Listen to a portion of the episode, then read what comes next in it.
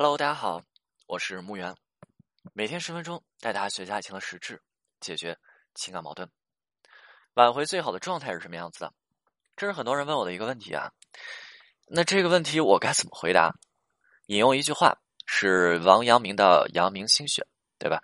那虽然心理学是从国外传到国内的，但是在我们五千年上下的这个华夏历史当中呢，非常多的历史人物，他们已经开始穷极宇宙洪荒，研究人类的哲学啊、心学、心理学、生物学、医学等等等等等等的内容，就像阳明的心学一样，阳明心学哈，那就是国内心理学所要研究的一个课题以及说内容啊，这是非常有必要去研究的一个课题和内容啊。那其中有这么一句话啊，就是阳明心学当中有这么一句话，叫做“知而不行，是为未知”啊。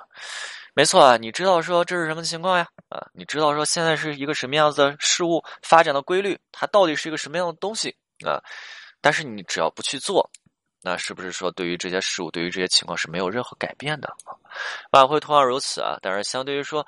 呃，一些原班照用的这句话啊，原班照用说“知而不行，是为未知”。那我更喜欢什么呀？更喜欢说以下这句话，叫做“知而不行，正如论心不论迹；行而不知，正如论迹不论心。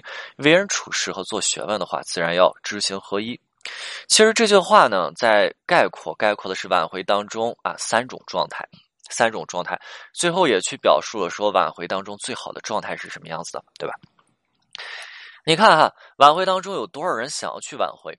他们知道，他们很清楚为什么自己会分手，为什么会走到分手这一步，对吧？自己的男朋友、自己女朋友到底是厌恶什么？为什么他们会难受、痛苦、焦虑？到底是什么原因自己让对方受伤了？他们其实也知道该如何具体的进行挽回，对吗？该怎么让对方能够心软？该怎么让对方能够打破这种矫情的状态？甚至说让对方怎么去落泪？甚至让对方怎么去回头？他们其实知道吗？你问他们，他们你问他们，他们其实有一部分是知道的，但是他们没有任何的行动。你跟他们说说，哎，你知道你去做呀？他们会告诉你说，如果万一失败了呢？没错，他们害怕失败。然后呢，他们踌躇不前。很多人会去纠结，你看这样的人，你们能理解得了吗？他们知道该怎么去做，但是就不去做。很多人奉行的是什么？奉行就是我先去做，对吧？做了可能就会去成功，不做一定不会去成功。但是这部分人奉行的是什么？我没有去做，我就不会去失败。面对失败是痛苦的，所以他们害怕失败，踌躇不前。那这个就是什么？知而不行，正如论心不论迹。那知而不行，结果不会改变。那论心不论迹是什么意思？论心。我的心是善良的，我心里一直放着你。其实百善孝为先，论心不论迹，也就是说，我孝顺一个人，我不是去说我我看我的行为，而是真正的是否你内心有着他。那如果说你内心有着他的话，这个行为必然也是有。但是如如果说你内心没有，你就是行为上你走点流程，走点规章制度，也没有什么意义，对吧？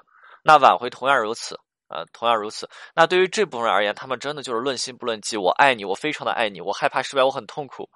所以这部分人经常会去说什么呀？经常会把责任推到对方的身上，对方不爱我了，所以我做什么都没有用，都没有用，明白吗？他们没有行动啊，这种状态这样我们都知道，都知道。时间溜走了，最后呢，新欢来临了，挽回失败了啊，这是一部分人。这部分人就是知而不行啊，正如论心不论迹。还有一部分的人呢，行而不知，正如论迹不论心。那这部分人就是行而不知啊，没错，他们非常的怎么样？果敢啊，行动非常的迅速。但是他们行而不知啊，在他们的认知和思维当中，行动就是他们的态度。那这部分人在挽回当中注定是忙忙碌碌的，好像做的事情往往让挽回对象对他们产生更多厌恶、厌烦的情绪和状态以及印象哈。那这部分人他们的挽回总是没有办法慢下来。你看，有一有一些人他总是在去纠缠对方，对吧？总是就纠缠，总是去找，一直打电话，站在楼下，你你发几百条信息的见过吗？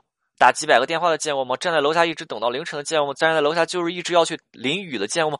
就是要去人家门口蹲守的见过吗？就是要去人家公司楼下见过吗？就是要去跟着人家去跑的见过吗？这些人见过吗？对吧？他们是什么呀？他们是什么呀？行而不知，正如什么？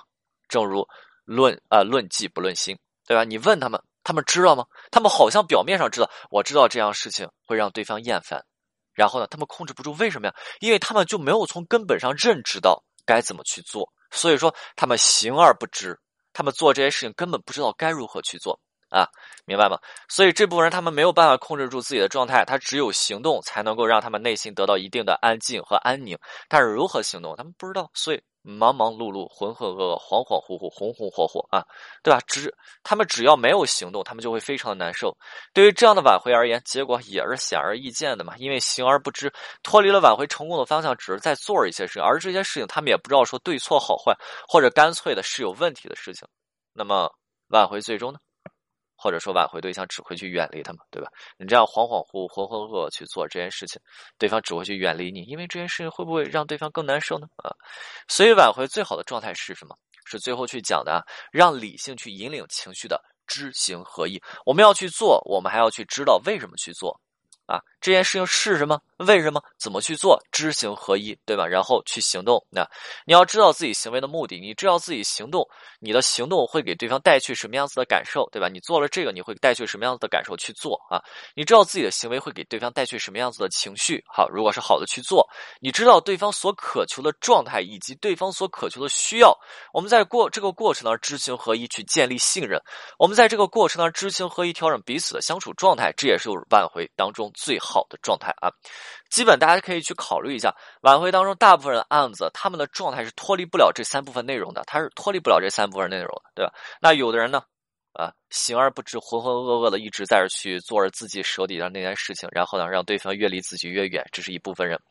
那还有一部分人呢，啊，还有一部分人呢，知而不行，啊，每天在这踌躇，我是去还是不去？对方爱我还是不爱我？我好痛苦，我也想去做，但是万一失败了怎么办？对吧？知而不行，行而不知。你大部分人都是这样子的情况。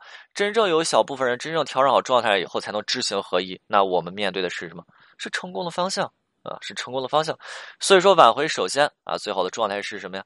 知行合一，然后努力去做，这是挽回当中最好的状态。你如果说挽回当中你能够做到知行合一的话，那你的挽回成功率，对吧？你至少要上调一些啊，你至少得上调五个点吧？你这是至少的。对不对？你挽回，你要去做怎么样的事情啊？你要去做增加自己成功率的事情啊，就是这样子哈。那如果说我们考虑一个问题啊，我们考虑一个问题就是，如果说啊，如果说现在啊，现在你的挽回情况是比较糟糕的了，或者说你现在的情况是挽回啊，你的挽回情况越来越糟糕，那你是不是可以首先感受一下自己的状态？你看一下你你是不是这你是这个行而不知？还是知而不行啊！你找一下自己的问题啊，然后怎么样？先去调整，调整到什么程度？调整到知行合一啊！你的挽回是不是能成功率会高一点？相对来说啊，这个难度会稍微简单一点，容易一些，明白了吗？明白了吗？OK，今天内容就到这里，我们下次再见，我们下次再见。